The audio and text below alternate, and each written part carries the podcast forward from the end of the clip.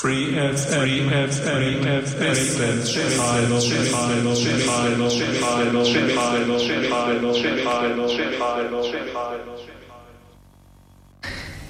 Hallo und willkommen zu einer neuen Ausgabe der Wissensstrahlung bei Radio Free FM auf der 102,6. Auch heute haben wir wieder ein spannendes Programm. Bleibt dran, gleich geht's los. Radio Free FM 102.6% Music. Radio Free FM, willkommen. Es ist 13 Uhr und 2 Minuten. Heute am 21. Januar 2024. 13 und 2 bedeutet immer eine 14 Tage Wissensstrahlung und dem ist auch heute so. Wir haben die Wissensstrahlung, die Ausgabe 443. Ergo nächstes Mal haben wir 444, also eine Schnapszahl. Einmal noch SIM davor. Mein Name ist Michael Trost und das Thema heute ist Krisenkommunikation, Kommunikation in einer Krise oder Krisensituation. Ähm, wir denken da so ein bisschen an Stromausfall und, und, und. Mal so viel vorweg, also nicht Ehekrisen, weil wenn man das googelt, kommt man häufig genau auf solche Themen. Wenn man sich vorbereitet auf eine Sendung schaut, Krisensituation, man findet kaum zu dem Thema, was wir eigentlich beackern was, aber alle möglichen zu irgendwelchen Partnerschaftskrisen und was weiß ich, habe ich in der Vorbereitung lernen müssen. Nein, wir sprechen tatsächlich etwas mehr auf dem technischen Gebiet, so wie man es sich auch passend zur Wissensstrahlung vorstellen kann. So gesagt habe ich noch gar nicht, wer mir heute gegenübersteht. Und äh, ja, das sind ein bekanntes Gesicht und einer, der ist neu, aber trotzdem bekannt, weil er mich uns immer hört. Zum einen sind bei mir im Studio heute der Achim Ruhes. Achim, herzlich willkommen wieder einmal. Freue mich, wieder da sein zu dürfen. Freue mich, dass du wieder da bist. Und freue mich, dass er auch jemand mitgebracht hat. Ihr beide kennen das sehr gut. Das ist der Christian Güntner. Christian oder Chris sagt man, glaube ich, zu dir ganz herzlich willkommen heute auch hier im Radio. Ja, sehr schön. Vielen Dank, dass ich da sein darf. Freut mich, dass du da bist. Ich habe gehört, du bist so immer äh, am Radio, wenn vor allem natürlich dann auch Achim und ja, Familie äh, bei uns war, also Julian konkret, äh, dann habt ihr auch immer miteinander schon ein bisschen kommuniziert, ausgetauscht euch und insofern ähm, kennst du uns auch sehr gut. Aber auf was ich hinaus will, nicht alle Hörer kennen dich, weil du heute das erste Mal da bist. Ich würde sagen, wir machen gerade mal eine kurze Vorstellung, aber ich würde sagen, Achim, weil du schon mal das öfter gemacht hast, damit äh, auch nochmal anschauen sozusagen, bisschen Unterricht für den Chris, machen wir kurz Vorstellrunde. Ich würde vorschlagen, fang du mal kurz an. Mhm. Mein Name ist Achim Ruß. Äh, ich bin Elektronikingenieur und meine Hobbys sind Amateurfunk, habe ich glaube nicht so oft erwähnt, 3D-Druck, äh, äh, Wasserstofftechnik und ja, auch Krisenmanagement in alle Arten sind so meine Steckenpferde. Mhm. Ja, und zusammen muss man auch sagen, mit Julian macht ihr spannende Projekte und Themen für Forsch Jugend forscht und habt da auch schon sehr erfolgreich das eine oder andere dann ja gestaltet, mit Preis ausgezeichnet. Also ihr seid auf jeden Fall eine ganz aktive Familie und äh, habt den Keller voll mit tollem Equipment. Und das heute, stimmt. heute geht es auch ein bisschen in eine andere Richtung, aber genau, erstmal Vorstellrunde mit Chris. Jawohl, ich bin der Christian Güntner. Ich bin Lehrer hier an einer Realschule in Ulm und unterrichte da die Fächer Chemie, Biologie und äh, Religion, manchmal auch Physik, aber eigentlich zum heutigen Thema vor allem passen meine Hobbys. Ich bin auch Funkamateur und das jetzt schon seit ja, 30 Jahren und äh, bin dann auch äh, immer wieder mal eben ganz speziell mit Kommunikation natürlich dann äh, in Verbindung gekommen und so habe ich dann auch mal die UKW Schiffsfunklizenz gemacht, ähm, nachdem ich das Bodenseeschifferpatent gemacht habe, was auch so ein Hobby von mir ist. Ja. Und äh, genau, deswegen bin ich da zumindest was das Thema heute angeht, autodidaktisch da doch ein bisschen informiert und halte mich da auf dem Laufenden. Und dann schauen wir mal, was wir heute ähm, alles hier noch äh, erzählen und besprechen können. Ja, nehmen wir, es gibt ja in Ulm auch so einen, äh, ich, einen Verein oder eine Gruppe Amateurfunke. Seid ihr da auch Genau. dabei? Also ich habe den Nachlieser Zimmermann, ich habe den Vornamen gerade vergessen, bei uns mal gehabt, der glaube ich damals 2014, 15 äh, einer der Leitenden, glaube ich, war, der Amateurfunker. Der Peter Forscher wüsste es jetzt genau, ich habe es nicht mehr ganz genau im Kopf, aber wir haben auf jeden Fall da schon mal ein Thema Amateurfunk gehabt. Ähm, und ich glaube, ähm, der Alex Walter von der Astronomie, ja, der ist auch, glaube ich, bei den Amateurfunkern. Also vielleicht kennt ihr euch ja. Insofern auch ganz spannendes Thema, ich weiß. Und äh, ich vermute mal, ohne dem Thema schon vor, vorweggreifen zu wollen, dass aber das Thema Funk auf diesem Gebiet in der äh, Problematik der Krisen auch durchaus von Relevanz ist. Absolut, ja. Also tatsächlich bin ich nicht mehr in einem Verein. Ich bin so oft umgezogen und dann habe ich irgendwann gesagt, bevor ich mich jedes Mal wieder neu orientiere, gehe ich mal wieder raus aus dem Deutschen Amateur-Radio-Club. Das ist der größte Verein in Deutschland, mhm. der auch überall äh, Standorte hat. Auch hier in Ulm eine große Gruppe, die auch sehr aktiv ist, auch im Bereich Notfunk. Ähm, genau. Und da kommen wir aber dann tatsächlich vielleicht ein bisschen später nochmal drauf, denn ja, also auch der Amateurfunk ist natürlich schon eine sehr gute äh, Anlaufstelle, wenn man sich da ein bisschen äh, kund, erkundigen möchte, was eben Krisenkommunikation oder Kommunikation in einer Krise äh, angeht. Genau. Mhm.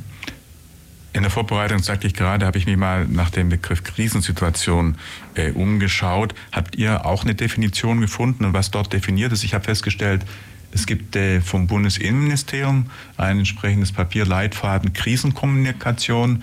Äh, da ist relativ gut beschrieben, was da eigentlich dahinter steht und auch in entsprechend Planung, Umsetzung, Evaluierung. Ist das auch ein Thema, was ihr kennt oder auch in dem Rahmen also kennen tue ich das tatsächlich. Ja. Ähm, auch im Rahmen jetzt meiner beruflichen Situation bin ich eben auch äh, für die Sicherheit an der Schule zuständig und da ist eben auch für verschiedene Krisensituationen gibt es da Leitfäden, wo eben auch das ähm, eben definiert wird. Wobei eigentlich finde ich, kann man Krise gar nicht so eng definieren, weil es häufig eine sehr persönliche Komponente ist ja. ähm, und natürlich auch wirklich äh, eben meistens dann kommt, wenn man es nicht erwartet. Ähm, ich denke, ganz gut kann man eigentlich tatsächlich in das Thema einsteigen mit einem Thema, das wir alle gut kennen, und zwar mit der Corona-Krise, die wir alle erlebt haben, die plötzlich eigentlich da war und äh, ich glaube, da haben wir erst so richtig auch erfahren, was denn uns Kommunikation bedeutet und auch was es plötzlich bedeutet, wenn man eben über viel Technik äh, und mit Hilfe von viel Technik kommunizieren muss, weil eben das Zwischenmenschliche so gar nicht mehr möglich ist. Das wird massiv eingeschränkt, ähm, wenn eben jetzt zum Beispiel Lockdowns und so weiter da sind. Und ähm, da denke ich, kann man sehr schnell auch äh, erkennen, wie wichtig einfach diese, dieses Thema ist ähm, für uns alle hat sich dann plötzlich sehr viel geändert. Also ich kann mich noch gut erinnern, ich habe äh, Mitte Dezember äh, die ersten Berichte aus China bekommen. Ein guter Freund von mir, auch Amateurfunker, mit dem ich viel Kontakt hatte damals, der hat mir da die ersten Bilder und äh, Nachrichten geschickt, was da so an äh, möglichen Viren da gerade aufploppen und äh, mhm dann war ziemlich schnell klar, dass denn, da wir ja keine Reisebeschränkungen damals noch hatten, äh, dass es dann eben auch sich eben verbreitet. Und äh, plötzlich war eine Krise da. Äh, wir können uns noch gut erinnern. Achim, wie war es bei dir im Privaten, im Beruflichen? Wie hat sich die Kommunikation da plötzlich verändert? Das war ja absolut spannend. Plötzlich stand unser Chef in der Firma da und sagte so, packt alle eure Sachen, nehmt euer Notebook mit, was ihr braucht und dann waren wir für zwei Jahre einfach ausquartiert nach Hause. Mhm. Zum Glück gab es da gute Tools noch, wo man dann tatsächlich so Videokonferenzen machen kann und alles dann hat sich die Landschaft auch komplett verändert, weil äh, plötzlich haben wir auch festgestellt, es geht auch von zu Hause aus. Also komplett neue Kommunikation. Zum Glück hat es gut funktioniert, weil in den Jahren vor Corona waren diese die Programme zum Audio- und Videoübertragen wirklich in die Kinderschuhen, auch bei allen Firmen. Auch bei uns, ja, ja. Genau. Genau, und plötzlich kam dann ein großer Hersteller, wo das wirklich sehr gut gemacht hat, wo das äh, Kommunikation gut läuft.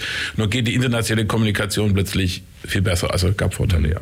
Ja, also auch bei uns, ohne dass ich jetzt detaillieren will, auch äh, aus Vorgabegründen, aber ist doch wirklich innerhalb einer sehr kurzen Zeit aus dem Nichts, sage ich mal, eine Befähigung entstanden, von zu Hause zu arbeiten oder eben von zu Hause oder auch vom Geschäft aus miteinander zu kommunizieren, zu scheren und äh, gemeinsam zu arbeiten, Telefonkonfer äh, oder, oder Videokonferenzen zu machen. Da muss ich sagen, hat die IT in unserem äh, Unternehmen, sicher aber auch in anderen Unternehmen wirklich Großes geleistet. Das war wirklich ein Bravourstück. Ähm, muss man sagen, das äh, hätte ich nicht gedacht, dass man dazu in der Lage ist. Hat aber funktioniert und auch wir haben dann in der Zeit der ja, als dann, ich glaube, es war 2001, ab dem März oder April aus dem Nix dann erstmal den Rückzug ins Homeoffice angetreten und das für eine längere Zeit.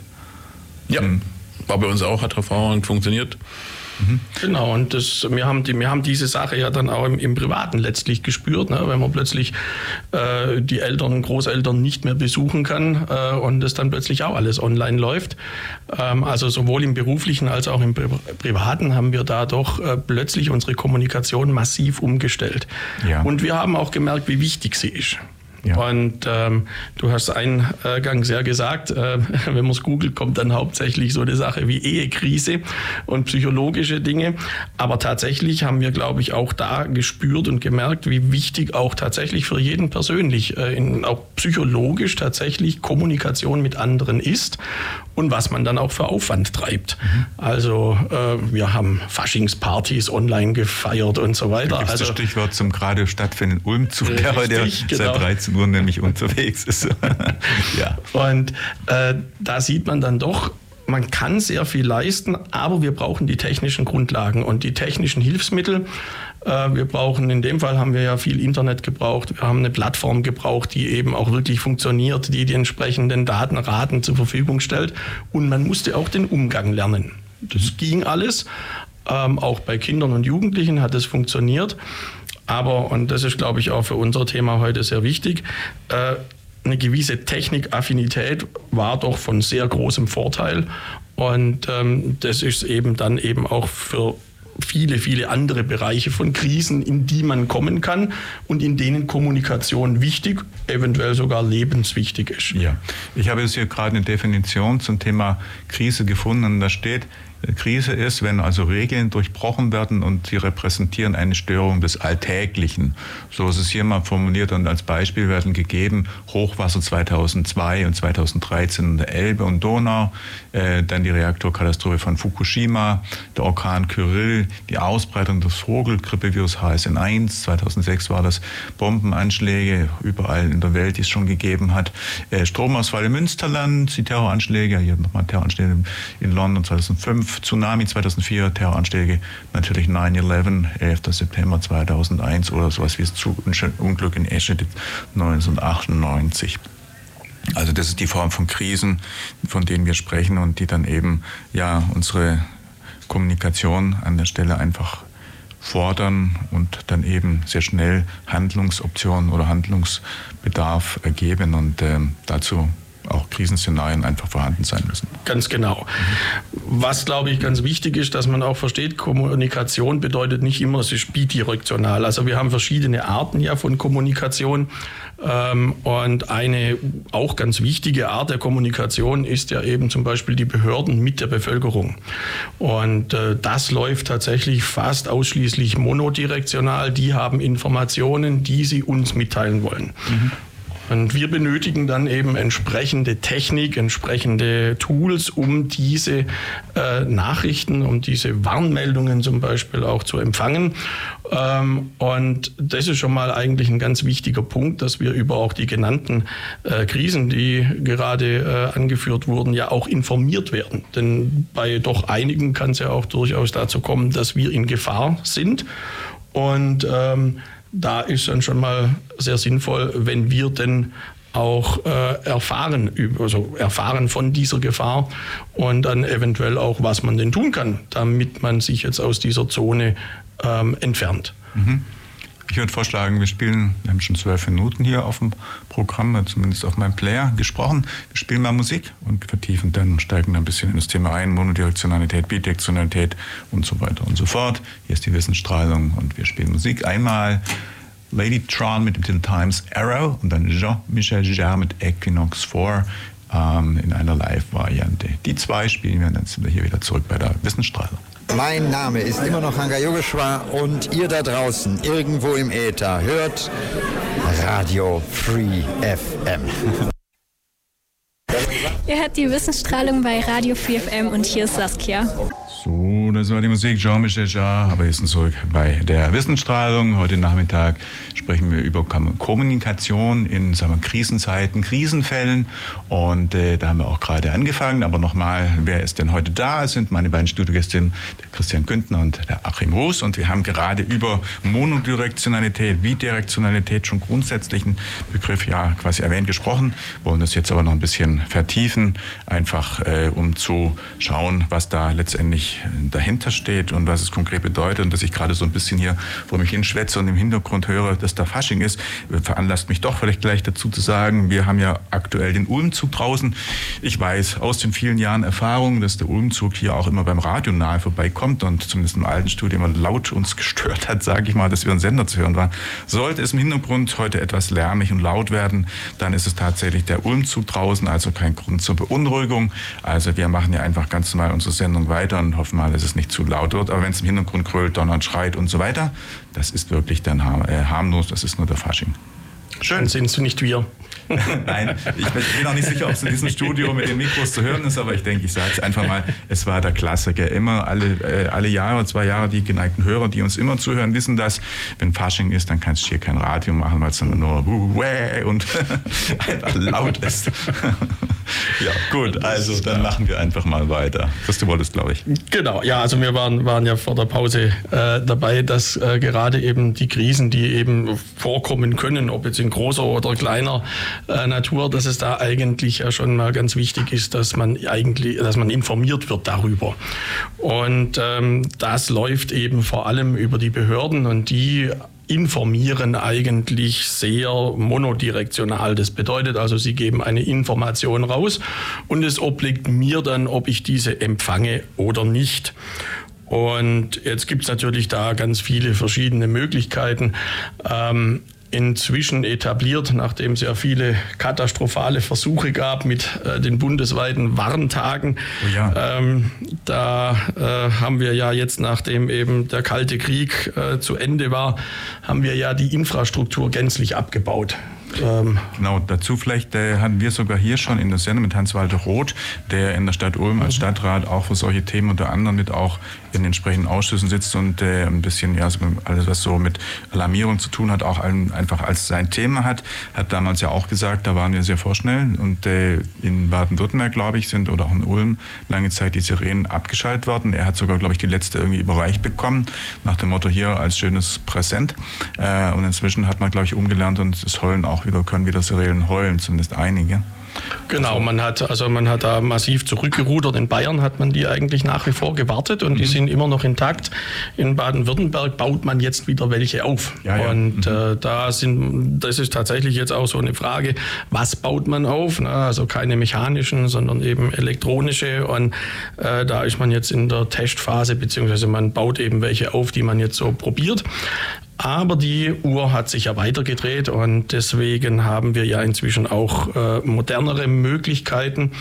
Und äh, den letzten Warntag, da haben wir ja dann die Möglichkeit gehabt zu erfahren, dass also das Cell Broadcasting inzwischen funktioniert, mhm. dass man über die Handys gewarnt wird. Und das ist mir so ein Schritt. Ganz genau. Ja. Genau. Und ähm, das ist zwar ausschaltbar und äh, es müssen relativ moderne Handys sein, weil die Deutschen wieder einen Sonderweg gehen. Äh, die wollen mehr Daten übermitteln können als alle anderen europäischen Länder. Und deswegen hat man also erst da neue Standards letztlich äh, einführen müssen, beziehungsweise man bedient nur die neuen Standards und eben nicht die alten.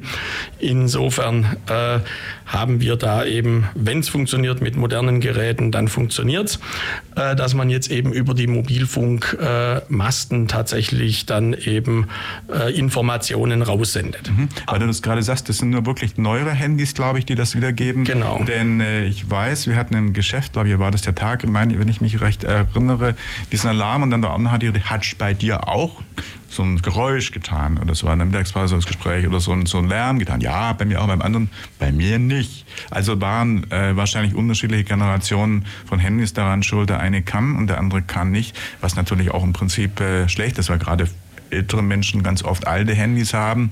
Genau. Ich wüsste jetzt Fälle auch im Familienumfeld von Handys, die noch von einem Hersteller stammen, der inzwischen ja nicht mehr so von Bedeutung ist, aber die um das Jahr 2000 drei, vier, nee, 2005 oder 2006 dann stammen. Die werden es nicht können, aber die Menschen telefonieren damit ja trotzdem noch. Ganz genau. Ja, und der Anteil ist gar nicht so gering von ja, Geräten, die das eben nicht können. Ähm, es kann auch noch an was anderem liegen. Man kann es tatsächlich in den Menüs auch noch einschalten, ob man äh, Testwarnungen empfangen möchte oder nicht. Die sind zwar standardmäßig eingeschaltet, aber wer sich da mal vertippt hat, kann die auch ausschalten. Aber ich gehe auch davon aus, dass es eben an den älteren Geräten lag. Und ähm, das ist eben ein großer Nachteil im Gegensatz eben zur Sirene, die eben tatsächlich alle die hören können und äh, die die Möglichkeit haben, dann eben informiert werden. Allerdings, der Nachteil der Sirene ist auch, man wird natürlich nicht direkt informiert, was ist denn jetzt. Mhm. Ja, also wir haben eine Bevölkerungsschutzwarnung und so, da gibt es schon, äh, aber äh, so ganz genau weiß man es nicht. Wobei, wobei, jetzt lass mich nachdenken, zu meiner Zeit bei der Bundeswehr gab es immer so ein graues, so ein Heftchen, so ein DIN A5-Blatt. Da standen dann die Warnung, Entwarnung, Luftalarm und verschiedenes andere. Man glaubt sogar Atom, irgendwo, Atom, irgendwo Alarm. Da war eine Erläuterung drin, was was genau bedeutet. Also diese, genau. da gibt es ja auch unterschiedliche Signale. Also Warnung und Entwarnung gibt es. Die Fragestellung ist nur, wissen die Menschen da ist, nicht jeder hat dann sowas wie mal die Bundeswehr in der Tasche hatte, äh, so ein entsprechend, ja, wie soll man sagen, so ein Erklärblatt. Genau, also tatsächlich ist nicht mehr so, dass man, äh, dass man da eigentlich informiert wird. Es wird auch nicht mehr beigebracht. Ähm, ich habe das tatsächlich in der Grundschule, das äh, fällt mir gerade ein, habe ich das noch erlebt. Da gab es also die Sirene und dann haben wir das tatsächlich auch als Thema gehabt. Jeden Freitag ging die los oder jeden zweiten Freitag ging die los äh, immer um 11 Uhr. Und da haben wir das auch noch gelernt tatsächlich. Mhm. Inzwischen gibt unser Innenministerium, also das Landesinnenministerium, gibt wieder Plakate raus, wo das auch wieder erklärt wird. Allerdings vier Signale eben ähm, werden erklärt und arg viel mehr sind mir jetzt auch nicht mehr bekannt, dass aktuell verwendet würden. Aber es gibt ja inzwischen auch noch andere Möglichkeiten, auch genauer informiert werden, zu werden. Zum Beispiel haben wir Apps äh, fürs Handy, die äh, genau diese Lücke eigentlich schließen können, sofern man die Apps denn auch verwendet.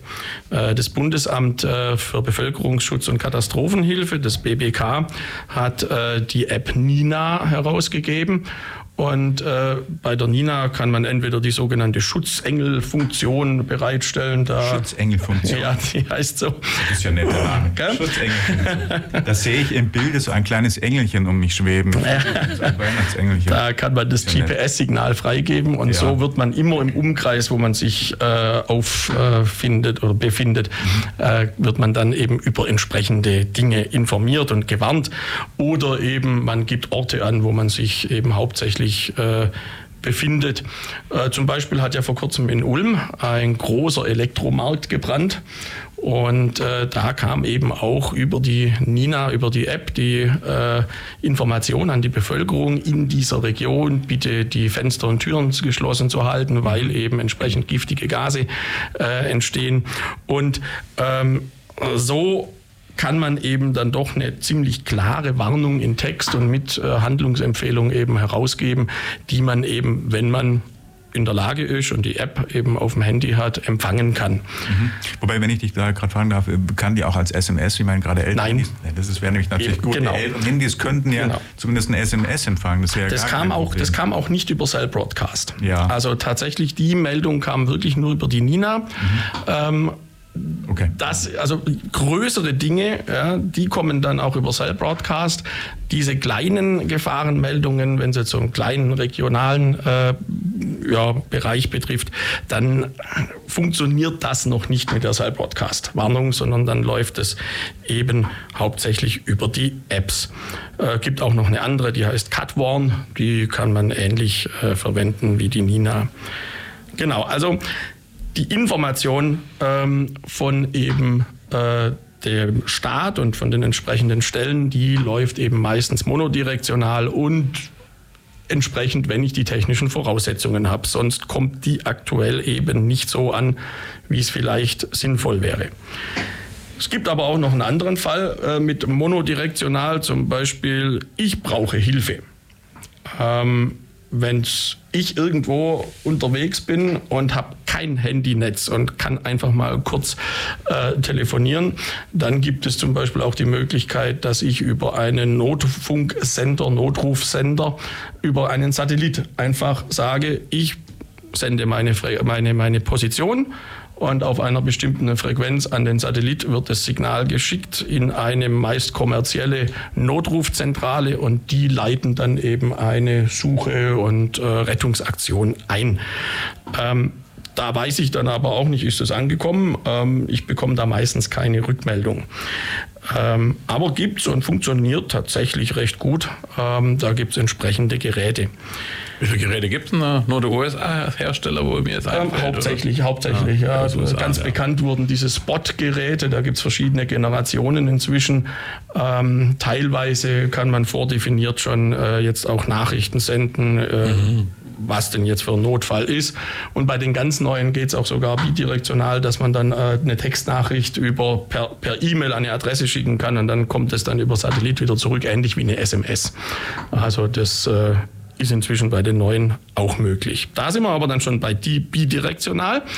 Ähm, und das ist eigentlich ja das wirklich Interessante, ne? dass man eben auch nachfragen kann, beziehungsweise eben Antwort bekommt. Und äh, je nach äh, Krise ist das eigentlich das Sinnvollste. Ähm, und da sind wir dann auch schon ganz schnell im Bereich von Funk. Ähm, natürlich Handy ähm, und Satellitentelefonie, äh, die bietet das Ganze, aber ähm, so richtig sinnvoll läuft das eben zumindest auch über die Funkkommunikation. Und da können wir vielleicht einfach mal so ein paar Beispiele ähm, durchgehen, die äh, in dieser Richtung ähm, ja eben äh, das zeigen, was man eben da für Möglichkeiten hat. Ähm, Notfälle gibt es zu Land, zu Wasser und auch in der Luft. Ähm, ich würde sagen, wir beschränken uns zunächst mal auf Land und Wasser. Das wird wahrscheinlich die meisten, äh, die meisten hier interessieren. Ähm, Achim, du fliegst zwar sehr gerne, aber da hast du wahrscheinlich nicht viel Möglichkeiten, Notruf abzusetzen. Das überlässt man der, den da, der dafür bezahlt wird. Dann Ne? müsste ich mit dem Pilot klopfen und sagen, mal, mach mal einen Notruf. Ne? genau. Ähm, Jetzt, ich habe anfangs ja schon gesagt, dass ich äh, ja die, äh, das Bodensee-Schieferpatent habe und dementsprechend ein Hobby von mir auch ist, auf dem Bodensee rumzufahren mit den Kindern und einem kleinen Schlauchboot. Und ähm, natürlich hat man sich dann auch überlegt, ja, wenn jetzt mal was Doofes passiert, was kann man denn dann machen?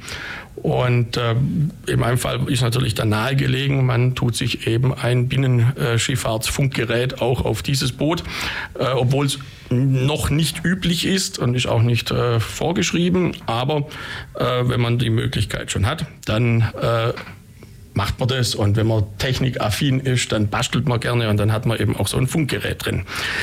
Ja, und dann gab es jetzt schon mehrere äh, Vorfälle. Eine, einen will ich einfach kurz erzählen. Ähm, man kann an das Boot hinten dran so ein Tube hängen, äh, aufblasbares kleines Beiboot, wo die Kinder dann drauf äh, gezogen werden. Das macht riesig Spaß im Sommer. Ähm, und auch das war eben mal wieder der Fall. Und plötzlich hat sich die Leine aber in der Schiffsschraube bei uns äh, verfangen und ich war manövrierunfähig. Natürlich passierte das in dem Moment, als ein sehr schnelles äh, Fahrgastschiff, also ein Katamaran, der auch wirklich mit 40 km/h über den See düst, ähm, dann eben unterwegs war. Und die sollten zwar so ein kleines Boot wie wir das haben auch auf dem Radar sehen, aber die kamen doch sehr, sehr nahe und ich habe dann eben äh, das Mikrofon genommen und habe entsprechend den direkt anfunken können, der auch dann gehört hat und hat daraufhin dann auch einen Bogen um uns äh, gefahren. Und so kann man eben auch bei anderen Notfällen eben direkt kommunizieren. Ich habe eine kurze Frage. Ja. Gibt es tatsächlich einen Kanal, wo, Genau. wo alle drauf sind? Wo Ja, also es sind gibt, es gibt so einen Notfunkkanal, der Kanal Ah. 16. Ah, okay. Und äh, den müssen alle Boote oder sollten alle Boote, die eben eine Schiffsfunkeinrichtung haben, sollten den abhören. Ah, okay. Und äh, tatsächlich die Berufsschifffahrt, die hat äh, diese Funkgeräte und hört die auch ab. Und eben auch die äh, Polizei- und Zollboote, die auch damit ausgerüstet sind, äh, die kann man dann auch schnell erreichen. Und was ist das was Gute, also wenn ich jetzt einen anderen Notfall hätte, einen medizinischen Notfall oder so, ja, dann könnte man eben einfach über Funk eine, eine, ein, ein, ein Notruf loslassen und das Schöne ist, er ist nicht adressiert. Also nicht direkt adressiert, sondern alle, die irgendwie in Empfangsreichweite sind, empfangen den. Mhm. Und ähm, das geht eben tatsächlich nur über Funk. Ja, da gibt es eben keine andere Möglichkeit. Äh, man könnte in irgendeine WhatsApp-Gruppe was reinschreiben, aber ähm, dann brauche ich wieder eben speziell die Möglichkeit, dass ich eben ein Netz habe. Und ähm, ja, also da sieht man doch, dass es, dass es hochinteressant ist, wenn man eben eine bidirektionale Kommunikationsbasis einfach hat. Ähm, Jetzt ist natürlich nicht so, äh, dass man grundsätzlich hier äh, viele Zuhörer werden, vor allem hier in Ulm, jetzt nicht unbedingt immer auf dem Bodensee rumfahren. Ähm, aber es gibt eben auch, wenn man unterwegs ist, und wir sind ja in Deutschland, immer wenn ich wieder aus dem Ausland in Deutschland ankomme, dann merke ich, dass unser Handynetz doch relativ schlecht ist und unglaublich viele Lücken hat. Vor allem im ländlichen Bereich nach wie vor haben wir doch äh, häufig die Situation, dass wir eben da äh, keine Möglichkeit haben, direkt äh, mit dem Handy zu arbeiten. Und ähm, da ist dann natürlich schon schön, wenn man eben ein Funkgerät dabei hat. Ja, und äh, da haben wir dann auch die Möglichkeit eben zum Beispiel über Amateurfunk äh, auf äh, frequentierten äh, Relais äh, kommt es doch hier und da auch vor, dass man dann sogar Notrufe empfängt. Ja, mhm. Und äh, dann eben die nach, nach, einem bestimmten Schema werden die weitergegeben und dann wird eben eine Rettungsaktion oder so eingeleitet. Also ja. das ist durchaus möglich. Mhm. Ähm, Genau, also ähm, mal so ganz kurz skizziert, was es denn für, für, für technische Möglichkeiten gibt und vor allem eben diese, diese Funkgeschichte ist halt schon sehr interessant. Mhm. Genau. Ähm, dann würde ich sagen, machen wir, machen wir mit dem nächsten Thema nachher weiter. Genau. Ich habe das Signal gerade bekommen. Signal. Es ist Zeit für Musik. Genau. Wir geben auch Signale, hier optische Signale. Keine Sehr gut. Und das hieß, wir haben 16 Minuten, 17 Minuten tatsächlich gesprochen. Zeit für Musik und wir spielen in diesem Fall Chili mit Dance with Me im Jahr 2014, eine Remaster, eine ältere Variante. Und dann, was lustig ist, ich hatte noch in, äh, am Donnerstag Comedian Harmonist gespielt. Die liefen gestern bis auch im bayerischen Fernsehen, im TV, im TV ein alter Spielfilm. Und der äh, habe neulich den, äh, den, den Lied, das Lied vom Kaktus, den kleinen grünen Kaktus gespielt.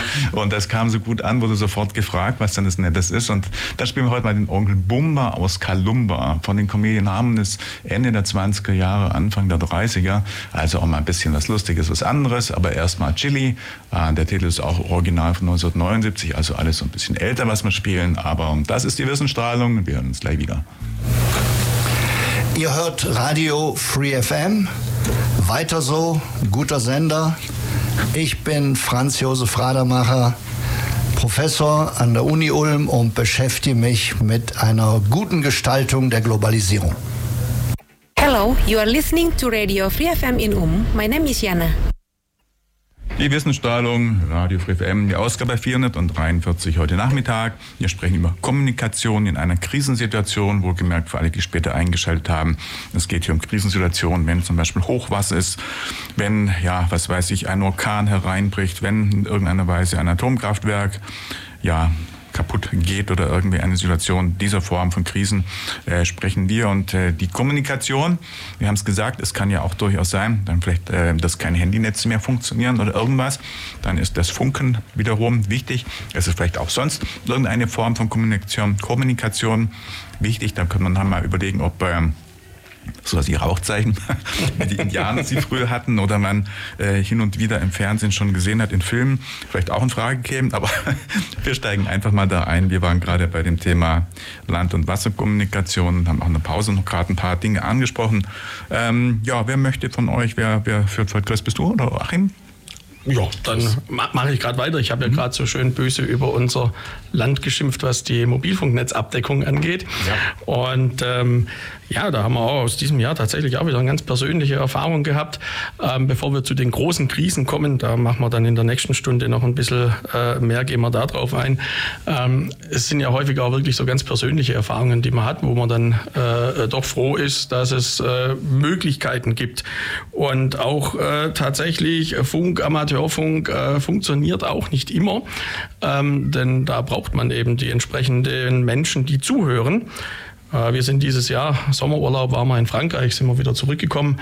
Ähm, und gerade auf der deutschen Seite natürlich wieder kein Netz, aber fürs französische Netz schon ein bisschen zu weit weg auf der A5. Plötzlich geht der Motor kaputt, Wohnwagen hinten dran, Auto steht am Seitenstreifen keine Kommunikation möglich, kein Handynetz. Der wunderbare SOS-Knopf im Auto hat auch nicht funktioniert, der hatte auch kein Netz. also ist man eben dann eine Weile gelaufen, bis man zur nächsten Notrufsäule kam und die hat dann tatsächlich funktioniert. Also es ist durchaus sinnvoll, wenn man auch so ein bisschen, äh, ich sag mal, antiquierte äh, Oldtimer-Dinge äh, durchaus noch hat. Und äh, diese Notrufsäulen sind gar nicht so unnütze, wie man oft denkt. Also habe ich tatsächlich dieses Mal selbst erlebt.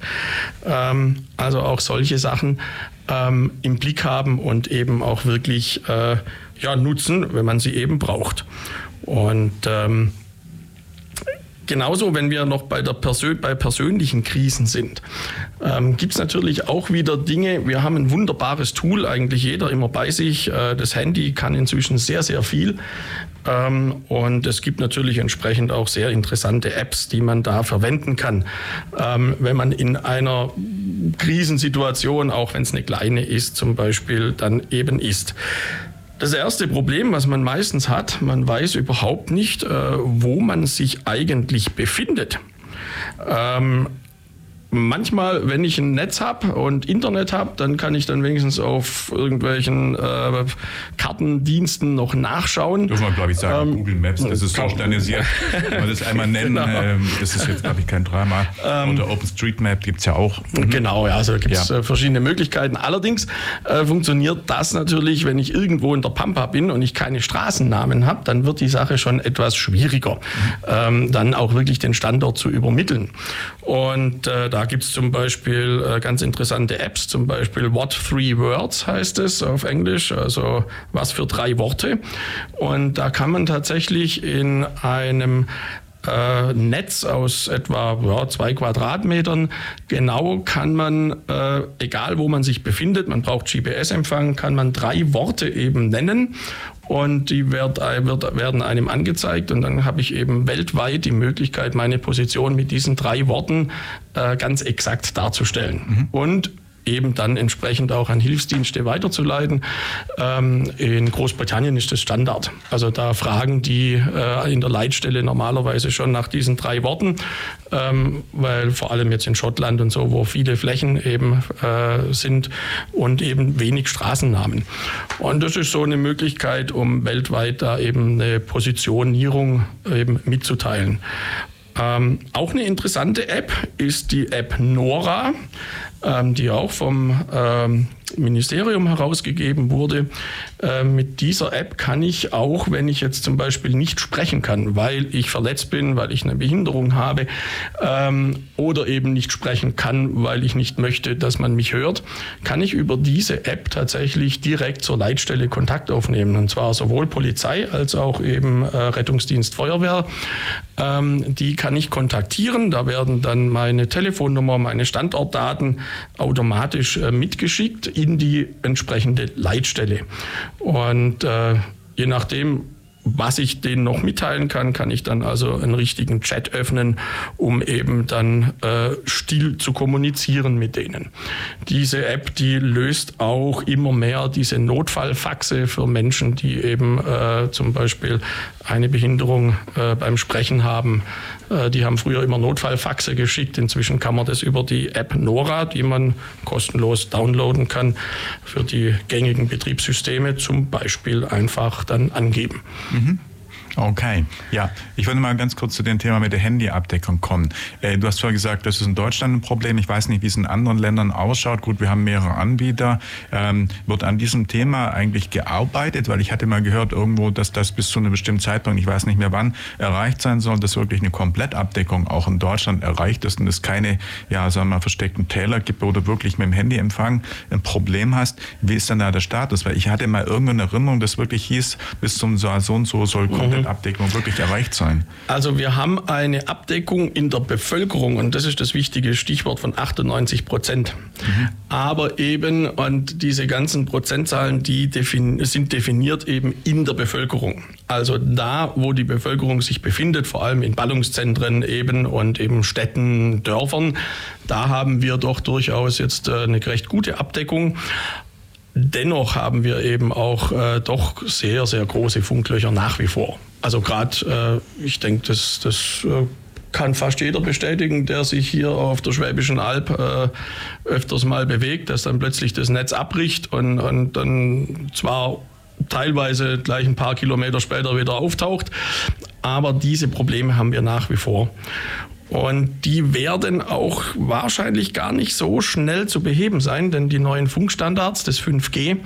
äh, doch in sehr hohen Frequenzbändern arbeitet und dann doch auch eine ziemlich hohe Leistung bräuchte. Also wir brauchen deutlich mehr Standorte für diese 5G-Umsetzer, ähm, die dann eben ähm, erst noch aufgebaut werden müssen. Da sind wir dabei und da läuft auch vieles. Ähm, und es gibt ja Mobilfunkbetreiber, die jetzt auch äh, verklagt wurden, weil sie ihr Netz nicht eben so schnell aufgebaut ja. haben, wie sie es hätten sollen. Ähm, aber wir sind eben da doch noch ziemlich hinten dran. Mhm. Also ich bin quer durch Frankreich gefahren, habe kein Funkloch gehabt. Ähm, in Deutschland passiert es mir halt schon noch relativ oft.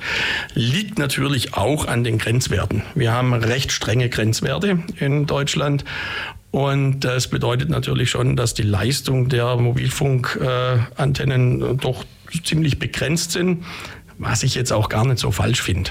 Also es ist schon so ein Abwägen, ne? ein Für und Wider.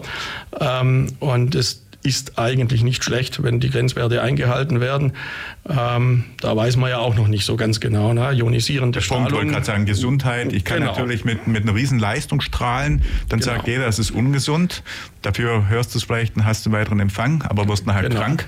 Also da ist ja. Optimum zu finden. Was ist der, ja, die richtige Intensität und was ist zu viel, was ist zu wenig, muss man auch erstmal finden. Mhm. Genau. Und ganz günstig ist natürlich auch nicht. Ne? Ja, Solche äh, Mobilfunkstandorte, da muss ich dann schon, wenn nicht schon irgendein Turm vorhanden ist, dann muss ich den erst bauen und äh, mit Energie versorgen. Und das ist natürlich nicht ganz ohne. Also das äh, lohnt sich eben in ganz dünn besiedelten oder eben auch landwirtschaftlich genutzten Bereichen eher nicht. Mhm.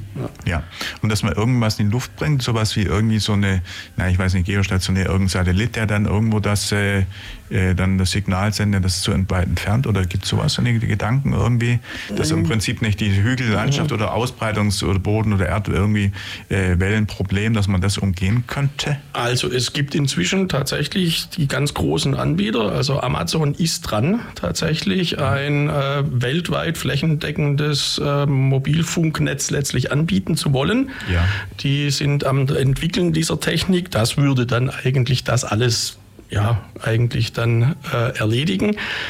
Ähm, die entsprechenden Datenraten, die sind möglich. Wir sehen es bei Starlink, die ja äh, sehr hohe Datenraten jetzt äh, auch fast überall auf der Erde eben zur Verfügung stellen können. Man braucht aber doch sehr viele Satelliten und ja, wenn wir schon wieder bei der Ausgangsleistung sind und bei den Grenzwerten, ähm, die, ich brauche halt schon auch eine entsprechende Leistung. Und äh, wenn man mal äh, im Internet kann man mal gucken, wie viele Satelliten inzwischen schon da sind über uns, dann sind es nicht wenige und wir haben inzwischen sogar Platzprobleme ne, auf verschiedenen Höhen ähm, gibt es also durchaus Platzprobleme für die Satelliten, ähm, sodass ich da also den ganzen Orbit nicht zupflastern kann. Und jetzt mal technisch gesprochen, irgendwo eine niedrige Ebene der Drohne, die man irgendwie dann fliegen lässt, irgendwie stationär, geostationär, irgendwie sowas und kreisen lässt. Wäre das eine Möglichkeit? Einfach mal so ein bisschen ins äh, ja, Grau hineingesponnen, mal überlegt? Ja, wir haben halt dann immer so ein bisschen das Problem äh, geostationär und ja. in niedrigen Orbits. Dann habe ich halt doch wieder die Anziehungskraft. Also ich muss halt eine entsprechende ja, Energieversorgung haben. Mhm. Ähm, was beim Militär gemacht wird, ähm, jetzt allerdings eben nicht äh, auf Dauer, aber die nutzen wieder Zeppeline, ja, so, so kleine, so kleine äh, Luftschiffe, an denen sie Antennen hochziehen äh, und auch die entsprechend wieder Beobachtungsaufgaben äh, übernehmen. Allerdings also wirklich im zwei Meter äh, Größenbereich jetzt äh, nichts Größeres. Ähm, die sind relativ energiesparsam natürlich äh, in die Luft zu bringen und äh, entsprechend auch relativ einfach und lange zu steuern. Also da gibt es durchaus äh, Sachen, aber finanziell wahrscheinlich jetzt für die, für die zivile Nutzung äh, nicht, noch nicht oder auch nicht nachmachbar, weil man ja eben auch entsprechend den Luftraum, äh, der bei uns ja auch nicht gerade leer ist, ähm, da muss man entsprechend natürlich auch aufpassen. Mhm.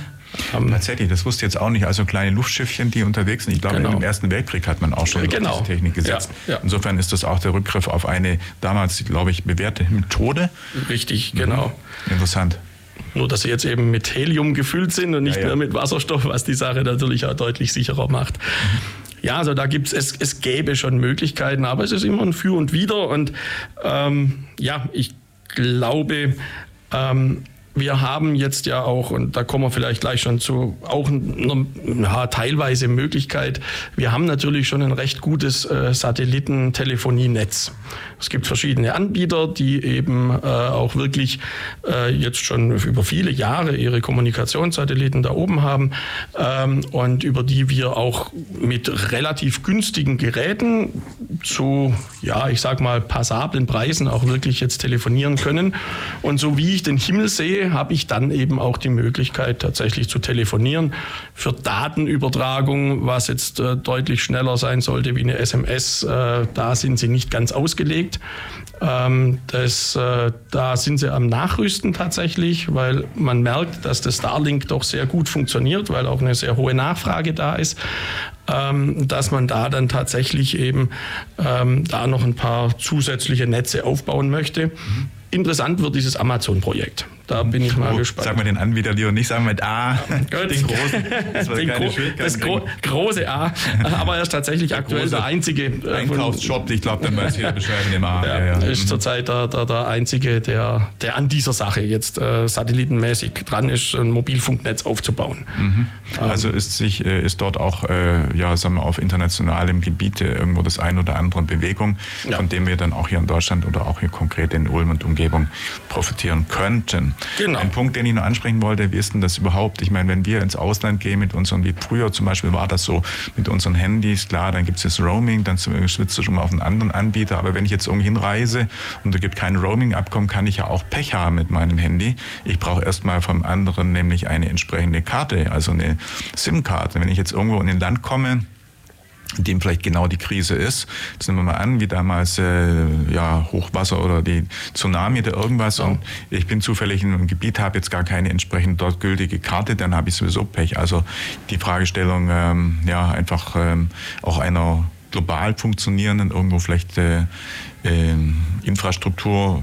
Von daher ja leuchtet mir ein oder macht Sinn. Also es gibt, es gibt tatsächlich auch Karten, die global funktionieren, mhm. ähm, auch die unsere, ich sage mal, normalen Karten tatsächlich funktionieren in fast allen Ländern der Welt. Man muss sie freischalten und mhm. es kostet natürlich entsprechend. Ja.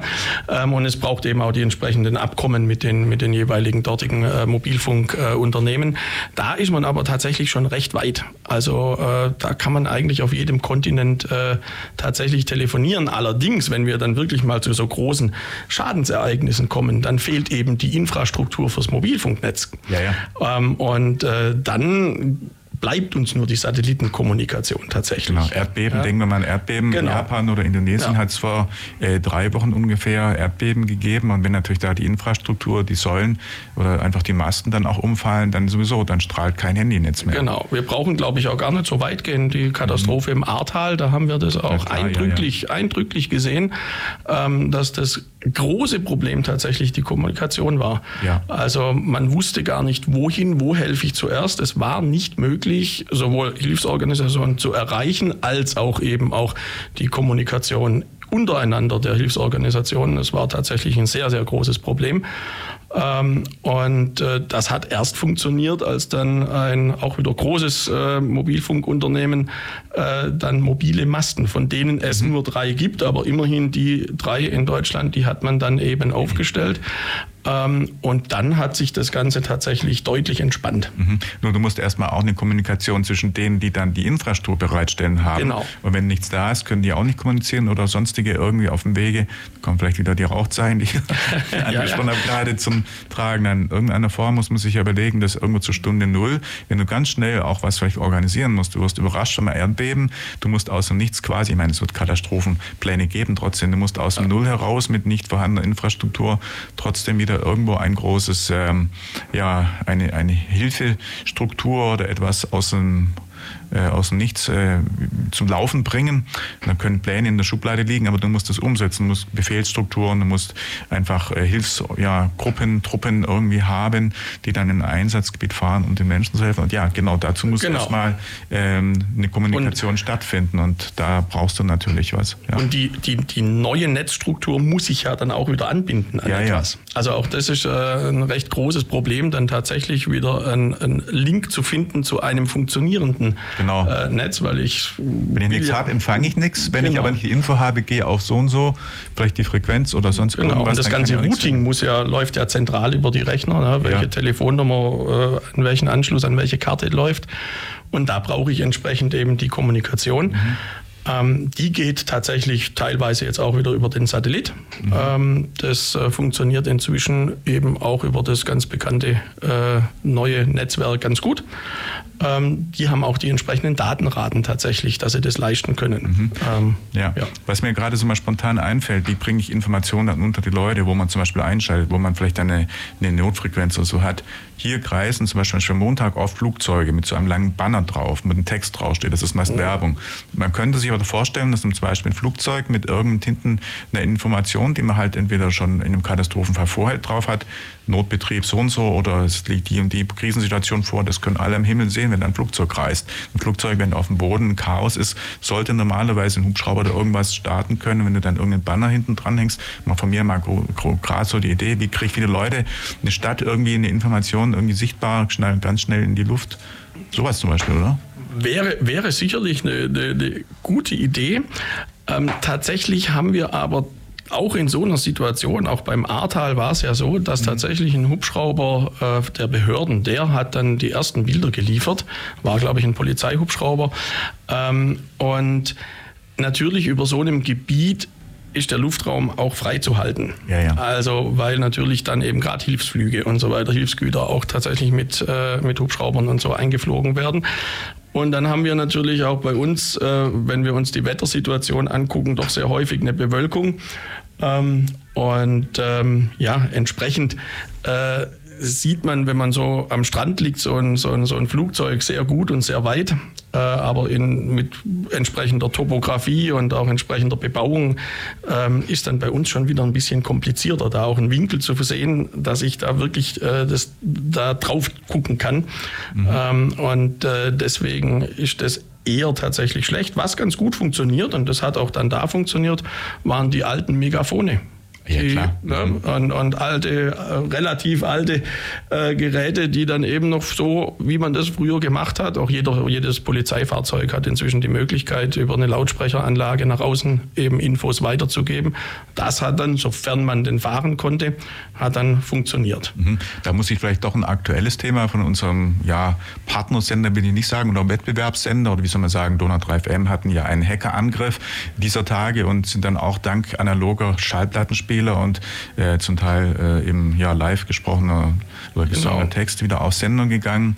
Äh, und äh, ja, auf jeden Fall da ist die ganze digitale Technik komplett alles durch den Hackerangriff lahmgelegt worden und die konnten sich dann eben auch dank genau nur solcher Analogtechnik über die Genau. Zeit retten und der Also das, der große Vorteil der analogen Technik ist eben, er ist deutlich, es ist, sie ist deutlich weniger komplex und kompliziert. Ja, also und je weniger Fehlerquellen ich ausschalten kann, desto sicherer funktioniert so eine Technik. Und ähm, ja, ein großes Problem in jeder Krise ist natürlich die Energieversorgung. ja. Ja, also ähm, da ähm, bleibt uns äh, die gängigen ja, Solar- und, und Windkraft. Aber ich meine, ihr, ihr seid ja tatsächlich auch in neuen Sachen dran. Ne? Also Achim und äh, Julian, die sind ja da ganz ja. Äh, fix auch an, an, an Wasserstofftechnik.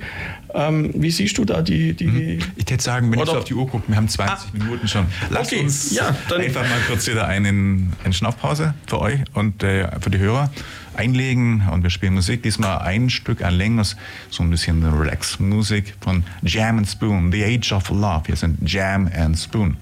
Hast du auch drauf? Da sind wir wieder. Ich heiße Andreas Zumach. Ja, Wissensstrahlung, das Beste, was man Sonntagmittags zwischen 13 und 15 Uhr machen kann. Ja, danke dir, Andreas. Da hast du vollkommen recht. Das Beste, was man tun kann, und das tun wir auch noch eine Stunde.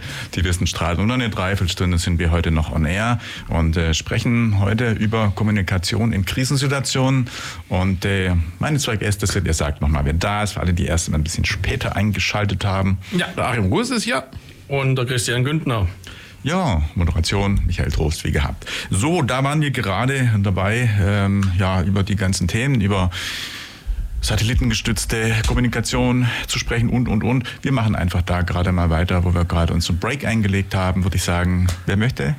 Genau, ja, also es, wir waren gerade da, dass eben natürlich die Energieversorgung eine ganz äh, essentielle Geschichte bei jeglicher Form der Technik, äh, was Kommunikation angeht, eben ist. Und ähm, ja, Achim und Julian, ihr seid da ja wirklich äh, ganz am Puls und, und, und auch bei den neuesten Entwicklungen, die ich denke, sehr sinnvoll sind. Aber erzähl mal, wie, was für Möglichkeiten gibt es denn? Ja, Julian hat ja ähm, vorgestellt bei Jugendforst sein Brennstoffzellenfahrrad. Äh, aus Wasserstoff wird dann direkt Strom gewonnen. Und ähm, da ist die Abwandlung, dass man direkt aus dem Wasserstoff Strom gewinnt, auch als Notstromaggregate eine, eine gute, geschickte Möglichkeit. Die sind sehr leise und auch ähm, auch sehr, sehr praktisch dann, wenn tatsächlich mal ein Blackout mal, mal herrscht, weil ohne Strom wird einfach gar nichts mehr funktionieren. Ja, ja. Und das ist dann doch eine Möglichkeit, ähm, wo man dann doch noch ähm, Funk betreiben kann. Mhm.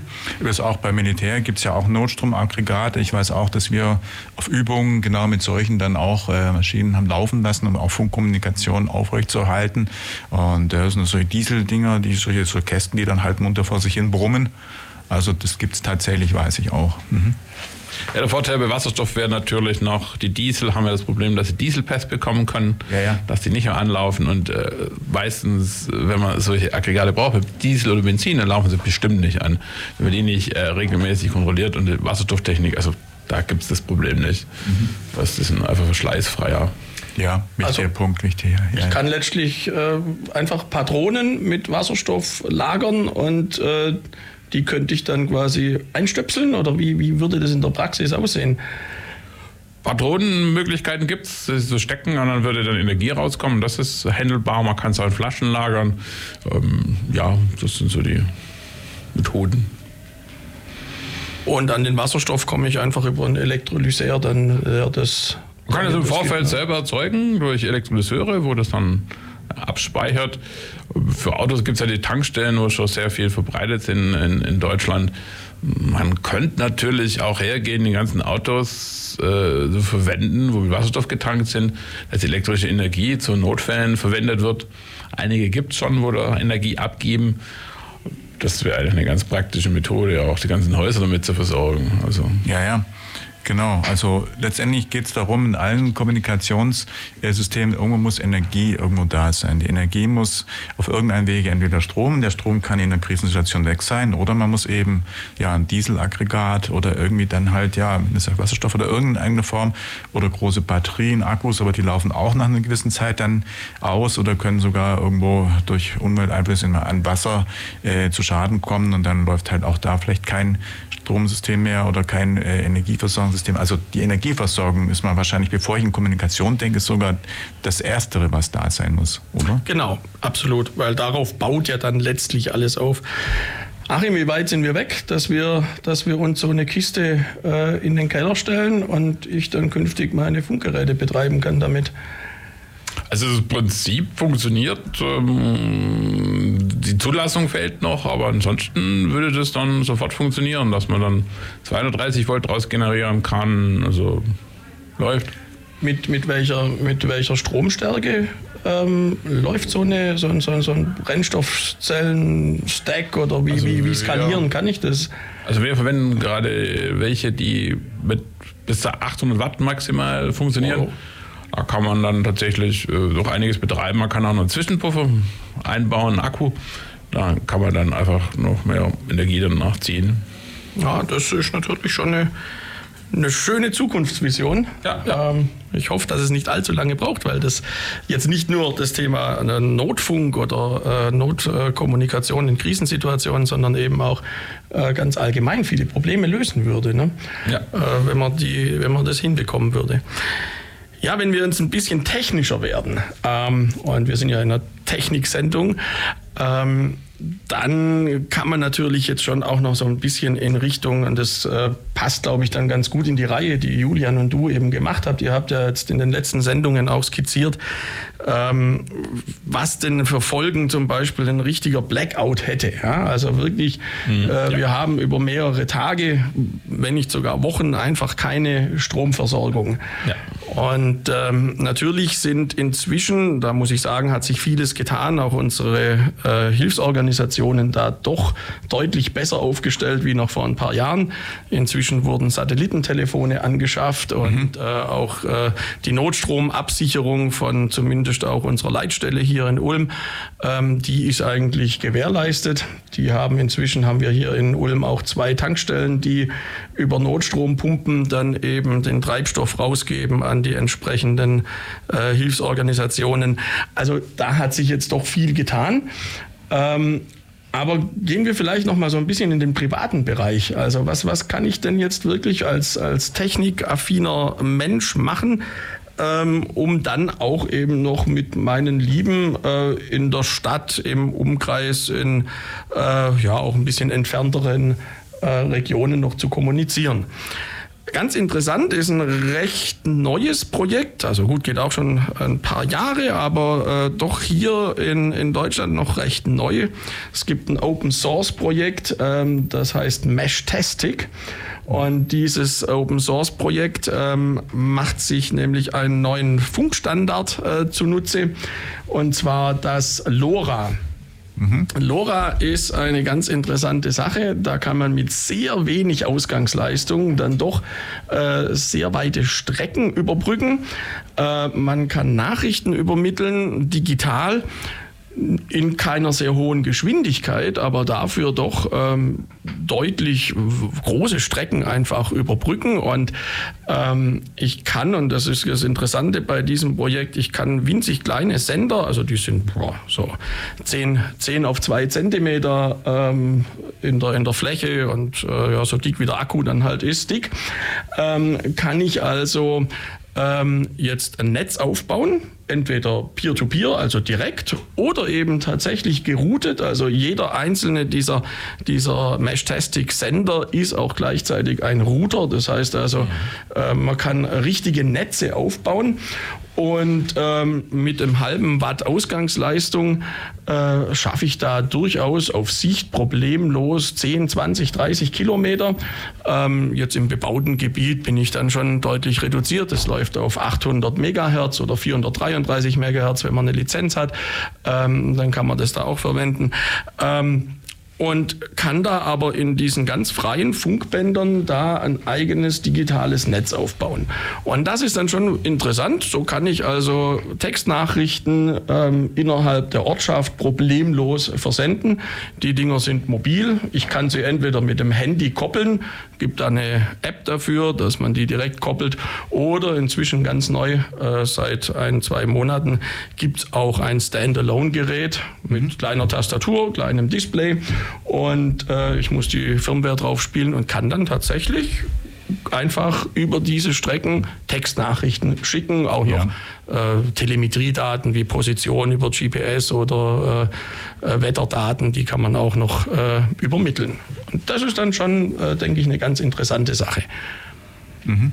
Also in der Richtung könnte auf jeden Fall noch ein bisschen mehr irgendwo und äh, ja, für alle irgendwo nutzbar Genau. geschehen. Und das wäre auf jeden Fall im Sinne einer Kommunikation in einer Krisensituation hilfreich. Genau, zumal man das also tatsächlich absolut ohne, also nahezu ohne Vorkenntnis und ohne irgendwelche, also ich brauche auch keine Amateurfunklizenz.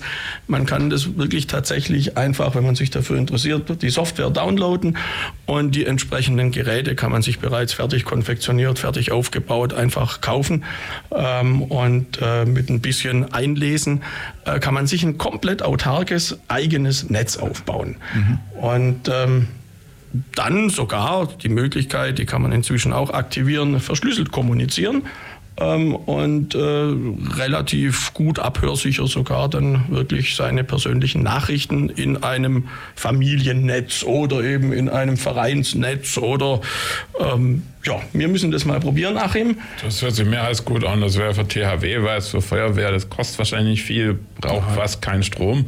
Wenn da so alle 15 Kilometer irgendjemand so, ein, so, eine Station hätte, dann könnte man das ja flächendeckend, wenn hier kompletter Strom ausfällt mal oder so. Ja, ja. Mhm. Also mit einem kleinen Akku gibt es inzwischen auch schon im Internet äh, 3D-mäßig kann man sich da Gehäuse mit Gehäuse für die passende Solarzelle dazu schon ausdrucken ja. ähm, und äh, kann das dann irgendwo in den Baum hängen tatsächlich und dann äh, habe ich einen sehr, sehr weiten Bereich abgedeckt und äh, wenn ich das richtig verstanden habe, waren die Daten weitergeleitet. Ich schicke das, was ich genau. Position A und der schickt zum B, C weiter und dann. Ne? Ja, also ich wohne ja jetzt in Langenau, du mhm. in Ulm. Das bedeutet, wir müssten irgendwo bei Albeck oder so äh, was in den Baum hängen und dann könnten wir problemlos. Das ist faszinierender Notfunk, absolut. Ja. Also. also. das ist eine recht, recht neue Geschichte tatsächlich. Ähm, mit wenig Aufwand und auch wenig Energiebedarf äh, kann man da unglaublich weite Strecken einfach zurücklegen. Und äh, ja, eine, eine, sehr, sehr interessante Möglichkeit. Mhm. Ja, man muss halt sicherstellen, dass die Information, dass es sowas gibt, da ist.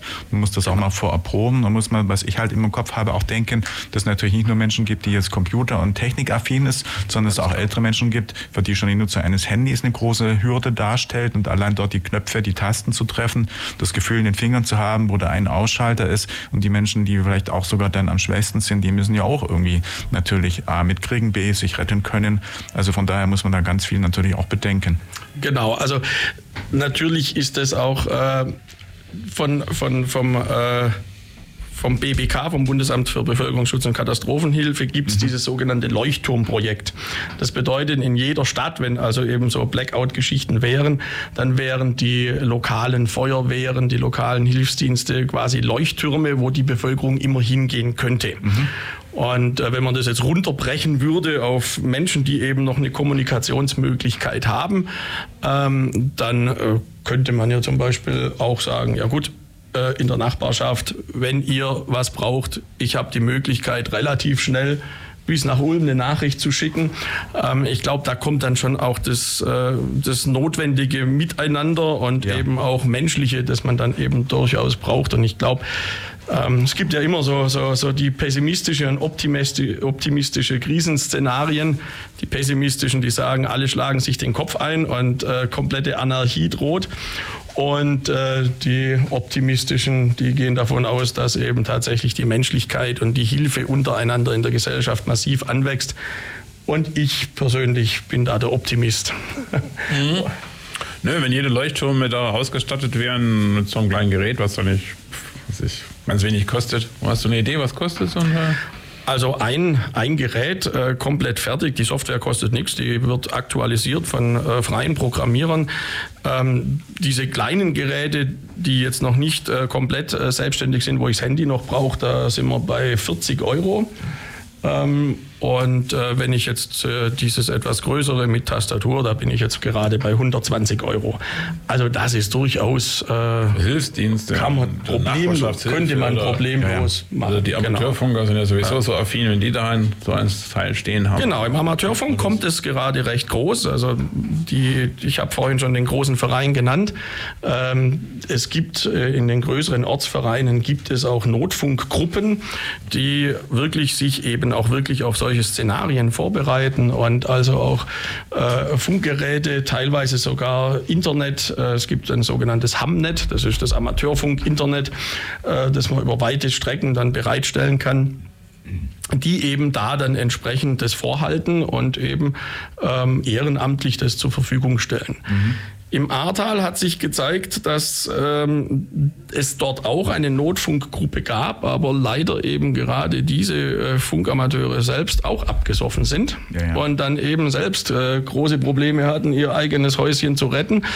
Insofern, ähm, ja, da braucht es dann wirklich größere Gruppen, dass man sagen kann, okay, das funktioniert und ich kann wirklich drauf bauen. Mhm. Ja, und äh, gut, es kommt natürlich auch auf die, auf die Krise an sich an. Ja. So, wenn wir im Blackout-Bereich bleiben, dann äh, ist das mit Sicherheit deutlich äh, wahrscheinlicher, dass das auch wirklich flächendeckend dann funktioniert. Und ähm, das darf man nicht unterschätzen. Äh, noch haben wir sehr viele äh, Funkamateure in Deutschland und ganz Europa, die eigentlich alle auf diese entsprechenden Frequenzen dann eben auch kommunizieren können und auch entsprechende Geräte vorhalten, die autark betrieben werden können. Mhm. Muss ich doch mal schon einwerfen, ich war bei der Bundeswehr, ich war auch Schreibfunktruppführer im Übrigen, also ich war bei den, äh, bei den Funkern und äh, wir haben zum Beispiel auch diese Funktrupps, diese Kilowatt, äh, Sender gehabt, die man dann ausstellen kann, Antenne ausgefahren hat. Und dann konntest du auf so kleinen Schreibmaschinen auch tippen, diese entsprechenden diese Codes, diese verschlüsselten, diese Vierergruppen.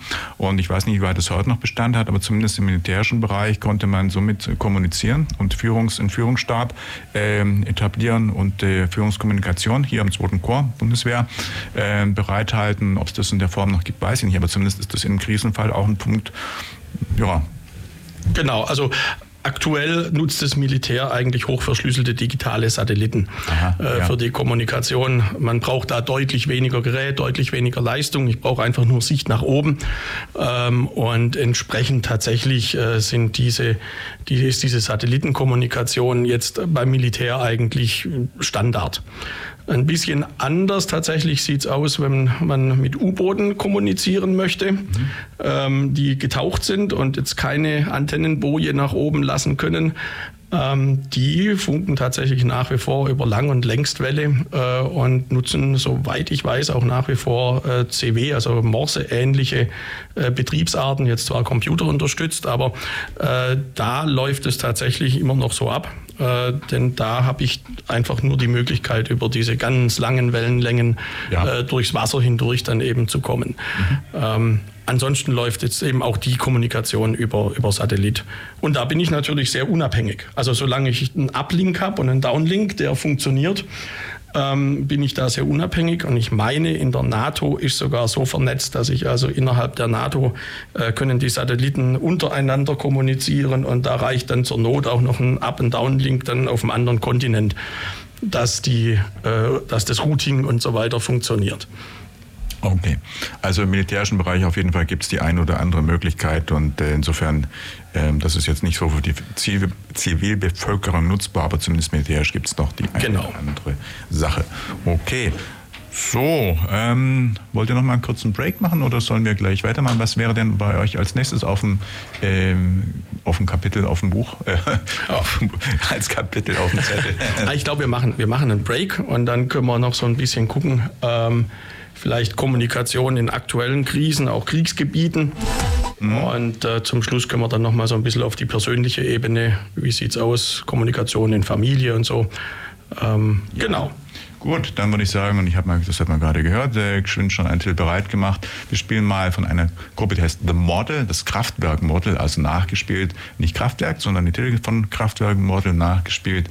Da heißt The Model, nein, das Kraftwerk Oh je, also es ist der Robot Remix, wie auch immer. Den Titel hören wir kurz an. Vielleicht schickt man noch was dahinterher. Wenn ja, das entscheiden wir gleich. Ricky mit Poke Teba wäre das. Also nicht den alten Titel von 1975, sondern natürlich eine Interpretation. So, also genug gesprochen. Hier ist die Musik.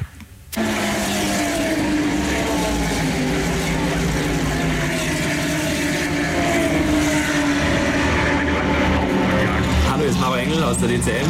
Ihr hört die Wissensstrahlung bei FreeFM.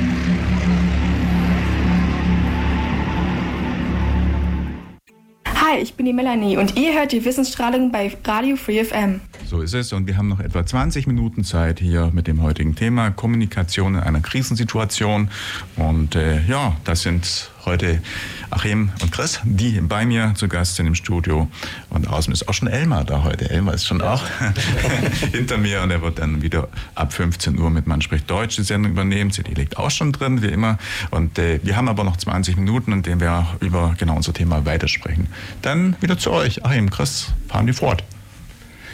Ja, ähm, wir haben schon äh, so zwischen äh, den Zeilen gesprochen, dass natürlich gerade auch was äh, Krisenkommunikation oder Kommunikation über Funk, äh, dass es da schon auch ein paar Hürden gibt. Ne? Ähm, und zwar äh, natürlich muss man grundsätzlich immer bedenken, dass alles, was so über Funk läuft, ähm, dass da sehr ausschlaggebend natürlich auch die Geografie ist. Ja, Oh ja. ähm, Was für. Erfahrungen hast du gemacht? Ja, das, was auf sich geht, ist gut, nicht? Äh, wenn man anderen sieht. Und alles, was zwischendrin als Berge sich auftut, äh, je höher die Frequenz ist, desto weniger geht durch den Berg durch. Hast du lange Wellen, die kuscheln sich auch mal über den Berg. Das ist natürlich schon einschränkende Sachen. Oder in der Stadt, die Mauer bremst hohe Frequenzen ab und tiefere gehen wieder besser. Genau, also das ist tatsächlich einfach ein, ein, ein großes Problem. Ganz viele stellen sich ja äh, das immer so vor, ich kaufe mir so ein kleines Funkgerät und dann kann ich äh, mit meinem Freund in Frankreich von hier in Ulm problemlos äh, funken. So ganz einfach geht das eben nicht. Das geht noch nicht mal so einfach innerhalb der Stadt. Ähm, wir haben ja jetzt gerade äh, ein bisschen drüber gesprochen, was es für Möglichkeiten gibt, auch ein bisschen weitere Strecken zu, ähm, zu überbrücken. Ähm, jetzt digital mit Text, wenn ich da bei Sprache bleiben möchte, da bleibt es jetzt eben äh, für ja, Leute, die da irgendwie jetzt im privaten Umfeld ohne Amateurfunklizenz äh, funken wollen, ähm, da bleibt dann eben so arg viele Möglichkeiten gar nicht übrig. Ne? Ähm, wir haben die Möglichkeit über CB-Funk, das wäre dann noch im Kurzwellenbereich da, auf, in, wo die Wellenlänge 11 Meter be, äh, beträgt, äh, 27 Megahertz sind wir da ähm, in dem Bereich. Da kann ich relativ sicher vier Kilometer abdecken und äh, dann äh, kann es sein, dass ich plötzlich in England rauskomme oder in Amerika mal rauskomme. Das ist durchaus möglich, auch mit geringer Leistung. Ähm, aber sicher ist es eben nicht. Und äh, deshalb ähm, ja, ist es da tatsächlich dann, haben wir da äh, durchaus Hürden, an die wir denken müssen. Ähm, die andere Möglichkeit, da sind wir im Bereich von zwei Meter bei Freenet. Da äh, haben wir auch äh, eine, sichere, eine sichere Ausbreitung so innerhalb zwei, drei, vier Kilometer. Auf Sicht geht es deutlich weiter natürlich. Ähm, da können wir mit dem halben Watt oder ein Watt ist, glaube ich, inzwischen sogar erlaubt ähm, auf Freenet, äh, kann man problemlos auch mal 80, 90 äh, Kilometer äh, zurücklegen. Ich habe mit äh, 200 Milliwatt, habe ich damals vom Hohen Kasten in der Schweiz, einem Berg, äh, habe ich da bis Göppingen gefunkt. Das äh, funktioniert dann schon, wenn ich wirklich Sicht habe. Ähm, aber in bebautem Gebiet, in städtischem Gebiet, da bin ich also wirklich bei äh, sicherer Kommunikationsweite von ja, wenigen, wenigen einstelligen Kilometern, äh, eher hunderte Meter. Ähm, das Zweite, was möglich ist, das ist meistens so der, der Kinderfunk. Das sind diese Walkie-Talkies auf den Frequenzen, die man da im Lidl überall bekommt. Das ist PMR. Ähm, Im 70 Zentimeter Bereich, da habe ich den Vorteil, ich komme relativ sogar noch gut in Häuser rein, ähm, weil da doch die niedrigen, äh, also die hohen Frequenzen, äh, die niedrigen Wellenlängen relativ gut durch Mauern noch kommen, aber auch die Reichweite dann äh, außerhalb ist doch sehr eingeschränkt und das ist dann ganz ähnlich wie im Freenet-Bereich. Ähm, dennoch will ich das gar nicht so ähm, schlecht machen. Die haben durchaus auch äh, ihre Berechtigung. Äh, bei uns zum Beispiel ist so in der Familie, dass meine Kinder grundsätzlich ein PMR-Funkgerät dabei haben. Die halten sich so im 3 Kilometer Radius auf. Ähm, die sind so günstig, dass sie viel günstiger sind wie ein Handy. Ähm, und äh, wenn es dann ums Abendessen geht oder irgendwelche Fragen da sind oder die irgendwie sich verletzt haben beim Fußball, dann schnappen die sich einfach kurz das Funkgerät ähm, und äh, sind da ganz schnell dann eben, äh, ohne dass sie eine Nummer wählen müssen oder so, äh, dann eben bei uns. Die Frequenz läuft bei uns im Auto zum Beispiel auch immer mit äh, wenn man irgendwo unterwegs ist. Und das ist durchaus eine ganz sinnvolle Sache, finde ich. Ähm, so kommen die Kinder auch ein ganz kleines bisschen weg vom Handy und haben es nicht andauernd vor der Nase. Kindernotfunk, ist doch was. Na, also das ist doch durchaus was und funktioniert. Ja. Natürlich äh, eingeschränkt in gewissen, äh, in gewissen äh, ja, Bereichen einfach, was die Distanz angeht. Ja, wenn ich dann eben eine Amateurfunklizenz habe, habe ich schon noch mal ein bisschen andere Möglichkeiten. Da kann ich mit 700 äh, Watt Ausgangsleistung arbeiten auf vielen verschiedenen Frequenzen und habe je nach Tages- und Nachtzeit, da haben wir ja dann auch wieder unterschiedliche Ausbreitungsbedingungen. Da hat man dann schon Möglichkeiten, relativ sicher international auch wirklich einzelne Stationen äh, zu erreichen. Ähm, und äh, das funktioniert dann doch äh, recht gut. Ja, auch nicht immer zu 100 Prozent, aber äh, da hat man schon äh, doch nochmal deutlich mehr Möglichkeiten. Also wer in diese Richtung dann eben auch ein bisschen was tun möchte, ähm, was sagst du, lohnt sich's? Amateurfunklizenz? Unbedingt, das ist ein richtiger Spaßfaktor. Man kann da selber Geräte bauen, man kann mit anderen Menschen kommunizieren. Also, Mhm. das ist Amateurfunk Also, ist wirklich. Ich würde vermuten, wenn jetzt äh, Peter Forschung, langjähriger Kollege mit mir hier, der ja auch Amateurfunker drin ist, oder der Peter Wörsing, äh, der ja auch schon oft als Gast da war, die ja auch alles Amateurfunker sind, begeistert, die würden euch da voll und ganz zustimmen. Und nach meiner Einschätzung, nachdem mein Vater auf diesem Gebiet ja auch Experience hatte und das Thema natürlich auch kennt, äh, wahrscheinlich ja, das halte ich doch für sinnvoll und äh, ja. Denn das eigentlich? Gibt es eigentlich noch die alten klassischen Morse-Tasten zum Morsen? Haben wir lange Zeit Also- vorausgesagt. also- also konnte das- das, auf jeden genau. Fall auch noch das Morsen. Ja. Also geben tut's das schon Ja, ja. und ähm, ich mache es auch recht gern tatsächlich. Ähm, es wird in der Prüfung nicht mehr gefordert, ähm, weil einfach die digitalen Betriebsarten da jetzt doch sehr viel einfach übernehmen. Ähm, da gibt's ähnlich wie bei LoRa die Möglichkeit, mit sehr, sehr geringen Leistungen wirklich weltweit auch digital jetzt Kontakt aufzunehmen. Das ist ein ähnliches, eine ähnliche Art und Weise. Und äh, wie bei dem vorher mit Mesh-Tastic, äh, LoRa geht auch über Kurzwelle.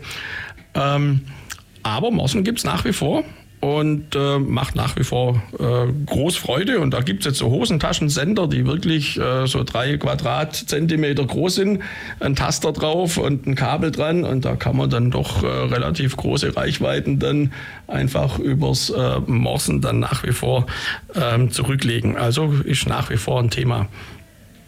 Was ich noch äh, festgestellt habe im Amateurfunker ist, in meinem beruflichen Werdegang, wenn, dich, wenn man sich irgendwo beworben hat, Elektronikbranche, und sagt man ist Amateurfunker, das ist fast so gut wie ein Diplom-Ingenieur. Ja, ja. Noch mehr. Dann kann man davon ausgehen, der Mann kennt sich aus mit Elektronik und Funk. Also, guter Einstieg. Ja, und man lernt natürlich einfach auch unglaublich viel, jetzt gerade auch wenn es wieder in Richtung äh, Krisenkommunikation, Notfunk, äh, wo muss ich eine Sendeanlage aufstellen, was ist die passende Antenne? Für jede Frequenz brauche ich eine passende Antenne in der richtigen Länge ähm, und äh, zur Not noch ein Anpassgerät, wenn ich die Länge eben nicht äh, zur Verfügung habe.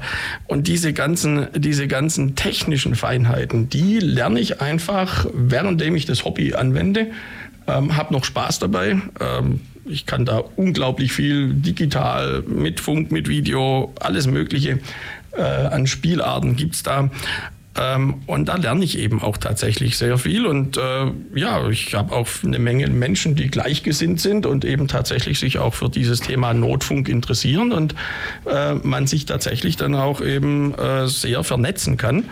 Äh, was ja ganz gut ist. Ne? Also ähm, um auch noch mal so ein bisschen zum Anfang zurückzukommen, als ich über die Corona-Pandemie da gesprochen habe, ähm, erfahren, wie gesagt, habe ich das von einem Bekannten, der da in China war in der Zeit, ähm, schon deutlich lange bevor das hier bei uns eben dann aufgetaucht ist. Ähm, und entsprechend hat man da doch auch noch die Möglichkeit eben ähm, mit Menschen in Kontakt zu sein, die einfach doch nochmal, wenn man den persönlichen Eindruck und die Wahrnehmung dieser Menschen dann kennenlernt äh, und übermittelt bekommt, hat man da doch nochmal auch einen Informationsvorsprung. Lange bevor das bei uns in den Medien war, war Ja. das da durchaus schon Thema. Und ähm, ich habe das auch sehr gerne ähm, als auch völkerverbindendes Moment, ähm, dass man einfach auch mal hört, ja, wie geht's jetzt zum Beispiel den Engländern mit dem Brexit und so weiter. Wie, was, was hat es für die für Auswirkungen? Ähm, denn ja, ich glaube, es tut immer gut, wenn man mit Menschen direkt spricht und nicht immer über mittels äh, Medien, sage ich einfach mal, dann irgendwas auch, vorgesetzt du hörst bekommt. Auch ungefiltert im Prinzip nicht. Einer hat gehört, und das kennt Genau. man auch mit der, mit der stillen Post oder der Weitergabe. Der eine erzählt dem anderen, der versteht halb nur oder irgendwas und es kommt was ganz anderes an, als der urspr- ursprüngliche Sender mal gesagt hat. Insofern, wenn man das direkt natürlich dann irgendwo hören kann und auch so, äh, ja, zwischen Sachverständigen, sagen wir mal, Kommunikation besteht, dann ist das natürlich von Vorteil. Ganz genau. Man, hat- man hat schon eine gemeinsame Basis, das ist das Hobby ja, und, und die Technikaffinität, die man einfach mitbringt. Und ähm, ja, hat dann auch ganz andere Möglichkeit, einfach ähm, das Gespräch zu führen. Und das ist schon immer sehr interessant und auch natürlich auch im Aspekt, gerade wenn es um Informationen geht, denke ich, ein ganz wichtiger Punkt. Ja, ja. Funk ist aber natürlich auch nicht immer nur das Allseligmachende. Und äh, vor allem, wenn wir jetzt mal ein bisschen genauer auch äh, gucken zu einer ganz anderen Krise, wenn wir da mal in die äh, Gebiete in die Ukraine gucken, ähm, da haben wir natürlich auch eine große Anzahl an Amateurfunkern, die bis zum Krieg sehr aktiv waren. Äh, ich hatte auch regelmäßig persönlich Kontakt mit ukrainischen Funkfreunden. Und als der Krieg begann, war es plötzlich still. Ja. Man hat tatsächlich keinerlei äh, Kontakte mehr gehabt. Ähm, ganz vereinzelt von äh, Stationen ganz an der, an der Grenze zu Polen noch, aber tatsächlich war es plötzlich still. Denn, und das darf man eben auch nicht vergessen, jegliche Funkkommunikation wird vom Feind natürlich als potenzielles Ziel gesehen. Genau, es klärt letztlich den, äh, die Lage oder die Positionen, damit weiß man, wo, genau. Mhm. Und ähm, damit natürlich ist auch eine ganze Menge an Kommunikation, an Notfunkkommunikation, überhaupt an Notkommunikation dann plötzlich eingeschränkt gewesen. Weil das gilt jetzt nicht nur für den äh, Hobbybereich, für den zivilen Bereich, sondern natürlich auch für die gesamten Hilfsorganisationen. Ähm, jede Funkquelle, jedes, jeder Sender an sich wird automatisch zu einem Ziel äh, für den Feind. Und äh, da kann man sich kaum verstecken. Ja, also denn äh, ich habe zwar die Möglichkeit mit äh, Parabolantennen oder auch ähm, besonderen Richtantennen äh, meine Funkaussendung möglichst so in den Äther zu werfen, dass ich eben nur in eine Richtung diese aussende. Ähm, aber mit entsprechenden Empfangs- und äh, auch dann eben ähm, Peilmöglichkeiten. Äh, genau, kann ich natürlich, kann ich natürlich das trotzdem orten. Ja. und äh, die sind auch so empfindlich, dass also Signale, die wir jetzt als, als Funker gar nicht mehr aufnehmen würden, äh, hat natürlich das Militär schon nochmal deutlich empfindlichere ähm, Geräte und das ist natürlich dann auch ein großes Problem. Also dem sollte man sich auch bewusst sein im Kriegsfall. Da, ähm, da sind wir dann tatsächlich, du hast vorhin erwähnt, äh, bei den Rauchzeichen, Ja. bei den Brieftauben und, und, und bei der Post. Also das wird auch tatsächlich in der Ukraine so gemacht. Ähm, da läuft jetzt wieder ganz viel nicht digital, nicht über Internet und nicht über irgendwelche Funkkommunikation. Ähm, auch das Satelliteninternet, das ja am Anfang sehr viel geholfen hat, das äh, wird jetzt nur noch sehr vereinzelt genutzt, ähm, weil es immer ein Ziel war. Ja, also überall, wo einer so eine Antenne aufgestellt hat, da kam dann eben aus Russland auch irgendwann mal entsprechend die Rakete, ziemlich zielgerichtet. Und äh, entsprechend äh, problematisch ist es tatsächlich. Ja. Ähm, und also gerade im, im Kriegsfall, da haben wir dann schon, äh, wenn es um, um Krisenkommunikation geht, ich glaube, da besinnen wir uns auch wieder auf das, auf das vielleicht sogar noch viel Wichtigere als Technik, obwohl ich ja ein sehr technikfreundlicher Mensch bin. Aber die Kommunikation mit den Nachbarn, äh, mit den Menschen vor Ort, ähm, ist da vielleicht auch mal wieder ganz gut, wenn man die auch vorher hat, bevor man es dringend braucht ähm, und sich da auch austauscht. Ich glaube, das gehört zu einer Kommunikation äh, in einer Krisensituation absolut auch präventiv dazu, äh, dass man in seiner Umgebung vernetzt ist. Also wirklich auch persönlich vernetzt ist. Ja. Ich habe doch noch einen Punkt. Bundeswehr fällt mir da wieder ein. Da kommt halt doch irgendwo auch meine eigene Zeit wieder zum Tragen. Es gab bei uns ja immer, immer so eine Fernschreibstelle in der Wilhelmsburg-Kaserne. Ich weiß gar nicht, ob es das noch gibt und wie weit das analog ist. Da gab es im Prinzip dann auch Nachrichten ähm, als Text und äh, der wurde dann als Papier entsprechend dann halt schnell abgeholt und dann ausgeteilt. Also das... Ähm, Ich weiß nicht, ob es das noch so gibt. Also da muss ich jetzt tatsächlich sagen, also ich kenne zwar diese Fernschreibstände, aber ja. mir ist jetzt nicht bekannt, äh, dass die aktuell noch, ähm, äh, dass die aktuell so noch betrieben werden, mhm. ähm, da eben tatsächlich äh, die Kommunikation auch viel zu leicht wieder zurückzuverfolgen wäre. Mhm. Ähm, also so viel ich weiß, äh, läuft wirklich alles über die Satellitenkommunikation und okay. ganz, ganz wenig tatsächlich auch im Nahfeld. Also selbst die Kommunikation der, der Soldaten untereinander läuft inzwischen hauptsächlich über, über Satellit, äh, weil ich da natürlich noch ganz andere äh, Daten mit übertragen kann. Also ich kann Videosignale, wir wissen das ja aus, aus dann auch äh, in der Presse veröffentlichten Bilder, äh, wenn man allein überlegt, wie das schon, ist ja schon eine Weile her, als da ähm, der Al-Qaida-Anführer äh, durch die äh, amerikanischen Soldaten eliminiert wurde. Ähm, man hat es ja in guter Videoqualität alles übertragen. Ja, ja. Äh, man war quasi, also die, der, der, der, Präsident, der amerikanische, war letztlich live dabei. Wir haben das live gesehen. Und ja, äh, diese ganzen Daten werden dann eben natürlich digital ähm, übertragen und da habe ich auch über die Satellitenkommunikation äh, wahnsinnige Möglichkeit, was äh, ähm, eben auch Datenrate angeht. Ja, mit ganz vielen anderen äh, Sachen, wie viel Munition sind, ist noch da und äh, also da werden unglaublich viele Telemetriedaten übertragen. Ähm, Im militärischen Bereich ist man da viel, viel weiter und auch sinnvoll natürlich. Ja.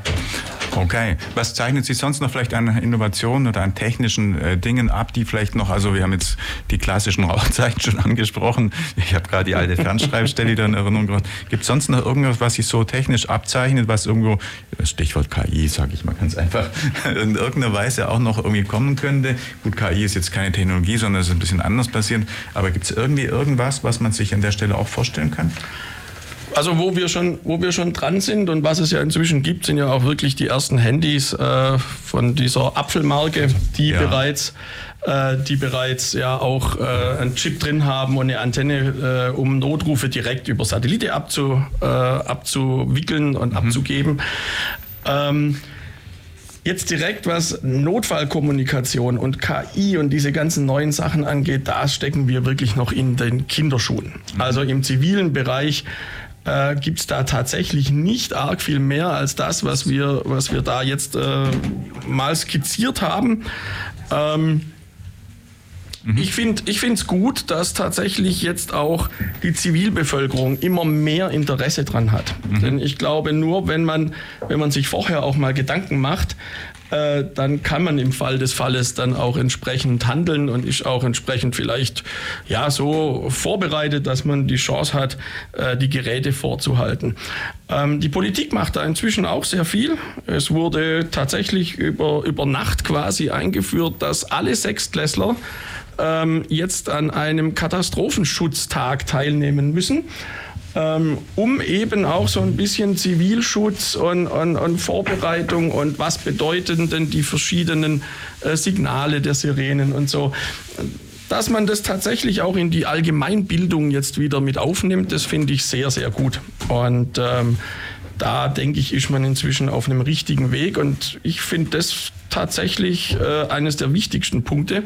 Mal fernab von ganz viel Technik, die interessant ist und wo man da auch viel basteln kann ist doch äh, sehr wichtig, dass die Bevölkerung an sich sich dem mal wieder bewusst wird und äh, dann einfach auch die vorhandenen Möglichkeiten tatsächlich auch nutzt. Ähm, mit eben tatsächlich den Apps, den Handys, mal vielleicht doch ein neues Handy kauft, dass man weiß, okay, bei mir funktioniert es mit dem Cell Broadcasting. Ähm, das Cell Broadcasting ist übrigens inzwischen auch angeschlossen an öffentliche Werbetafeln. Gerade in Ulm haben wir das beim letzten Warntag zum Beispiel gesehen. Da wird auch in Bussen und Bahnen entsprechende Nachrichten werden aufgezeigt. Und äh, also es läuft, glaube ich, sehr viel in die richtige Richtung und auch sehr viel ähm, ja, an, an Bewusstwerden für, für die Gesellschaft. Mhm. Ja, ich gucke mal gerade auf die Uhr. Wir sehen es, wir seht wir haben tatsächlich schon wieder 16, äh, 14, 59 und 21 Sekunden. Das heißt, die Wissensstrahlung ist auch schon wieder damit durch. Ich sage ganz herzlichen Dank, Achim, Chris, für eure zwei sehr, sehr interessanten Stunden heute. Beitrag in der Wissensstrahlung, Ausgabe 443. Fortsetzung folgt in 14 Tagen, aber dann ein anderes Thema. Da geht es dann um KI und Achim Dehnert wird da sein von der Hochschule in Neu-Ulm. Für heute ganz herzlichen Dank. In 17 Sekunden kommt Elmar. Mein Name ist Michael Trost und ihr sagt nochmal ganz kurz euren Namen, wer da war. Christian Güntner und Achim Ruhes.